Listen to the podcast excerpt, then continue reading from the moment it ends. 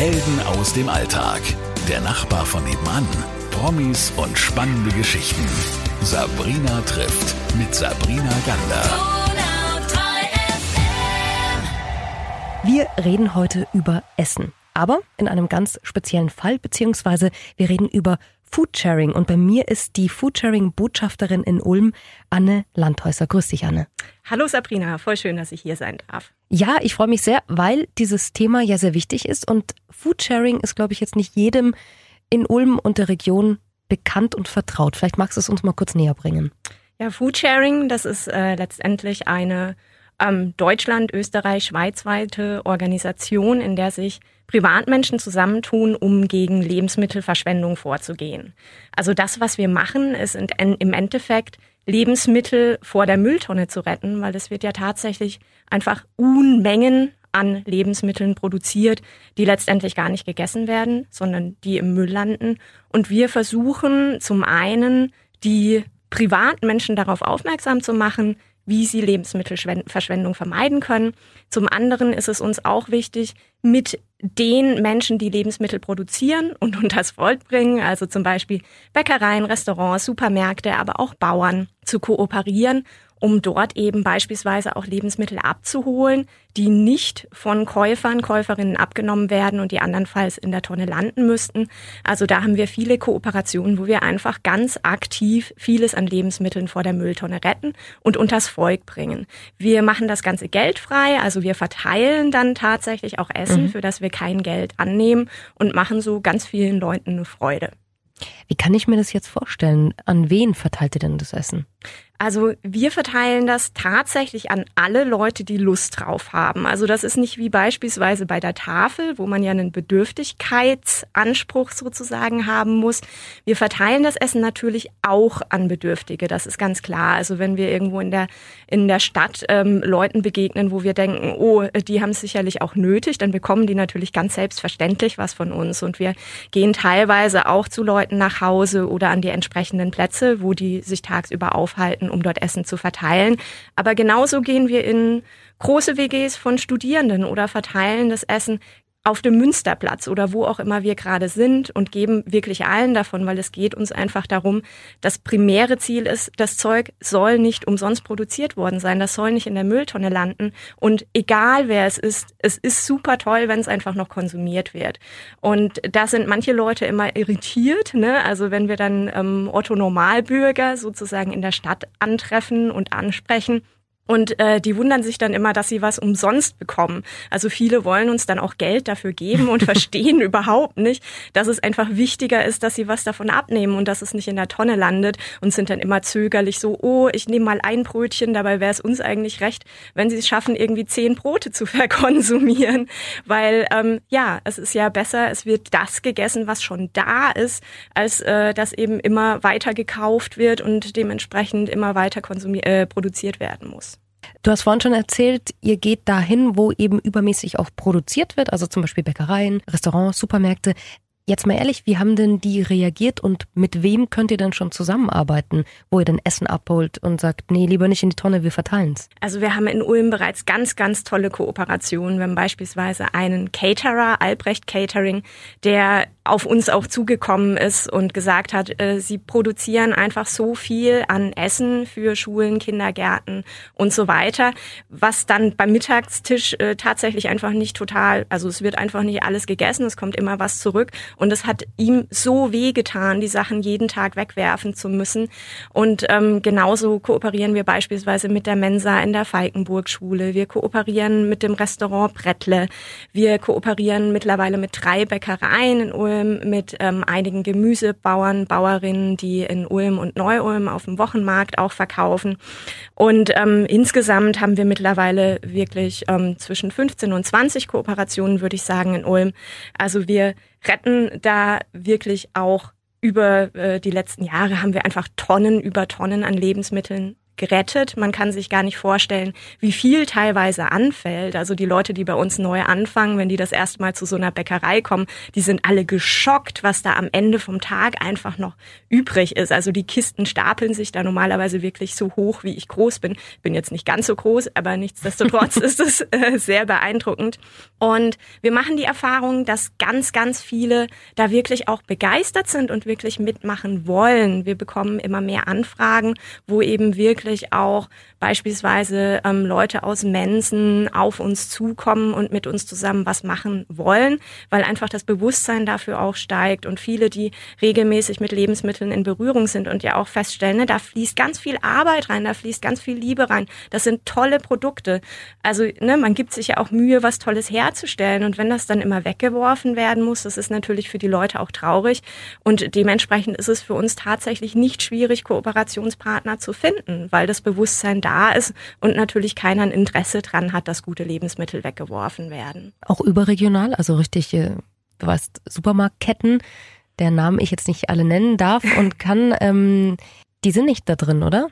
Also es gibt durchaus Supermarktketten, die auch mit Foodsharing kooperieren. Es ist tatsächlich da ein bisschen schwieriger mhm. ranzukommen, weil die einzelnen Filialleiter das oft nicht entscheiden können, sondern das dann bundesweit geregelt werden muss. Und es ist wunderbar, dass Supermärkte in vielen Fällen einfach auch mit der Tafel kooperieren.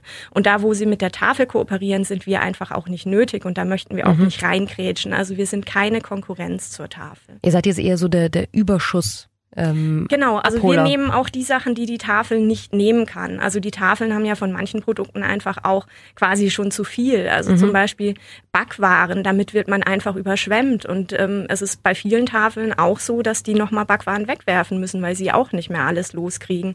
Und ähm, dementsprechend krätschen wir da rein, wo die Tafel dann eben auch gar nicht abnehmen kann, weil die Mengen zum Beispiel zu gering sind, sodass es sich für sie gar nicht lohnt.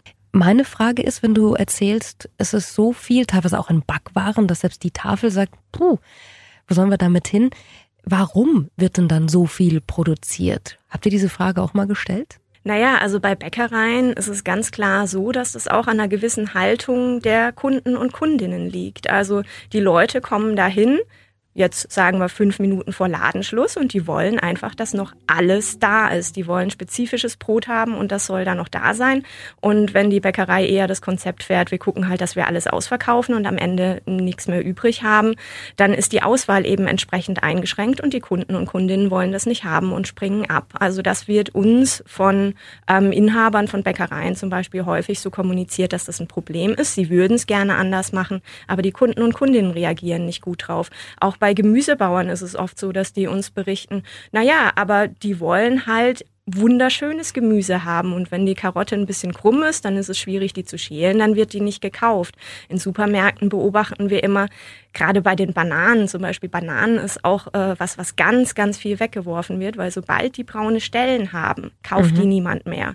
Oder sobald man von dem großen Bund irgendwie was abmacht und dann sind nur noch zwei oder vielleicht auch einzelne Bananen mhm. übrig, die werden nicht mehr gekauft. Ach komm. Und ähm, das ist einfach ein ganz, ganz großes Problem. Und ich möchte da einfach auch an die Leute selbst appellieren, so ein bisschen drüber nachzudenken, wenn sie einkaufen gehen, was sie eigentlich mitnehmen. Also wenn man weiß, man kocht sowieso am selben Tag noch, dann macht es auch Sinn, sehr reife Produkte zu kaufen. Weil wenn man dann immer die allerschönsten kauft, dann kann man damit rechnen, dass was schon reif ist, bleibt übrig und das landet am Ende natürlich im Mülleimer. Wenn man die Karotte nicht schälen kann, holt man sie nicht.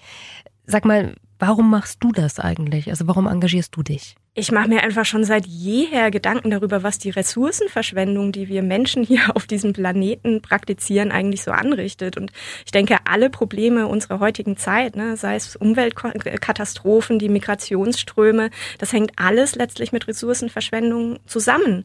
Und ich finde es einfach wichtig, ähm, sich darüber Gedanken zu machen, was man eigentlich selbst konsumiert.